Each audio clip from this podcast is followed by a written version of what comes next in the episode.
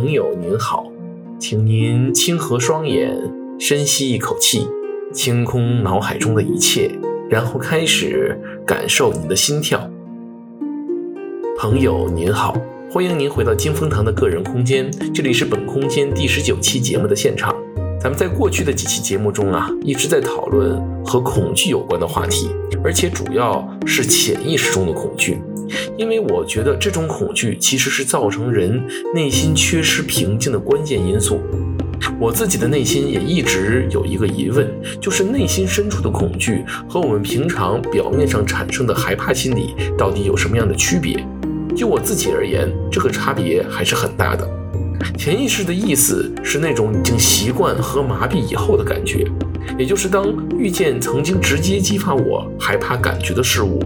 在我形成潜意识恐惧之后呢，这种激发的效果会逐渐减弱，并不是我不恐惧，而是感受不到了。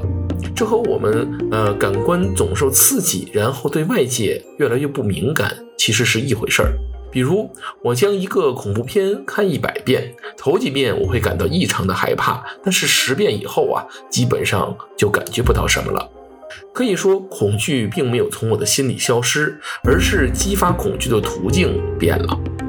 这种转变会让恐惧进入我们的潜意识，然后通过其他方面反常的情绪和行为展现出来，比如行事过分激进、过分消极、喜欢制造谎言等等。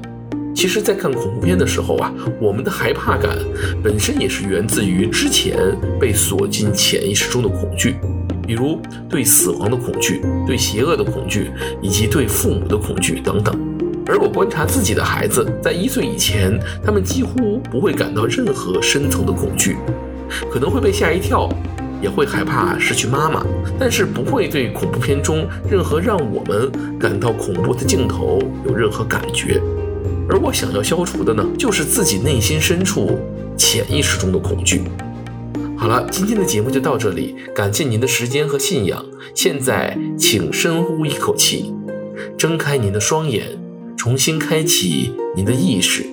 回到您来自的那个现实世界中去吧。愿神与您同在。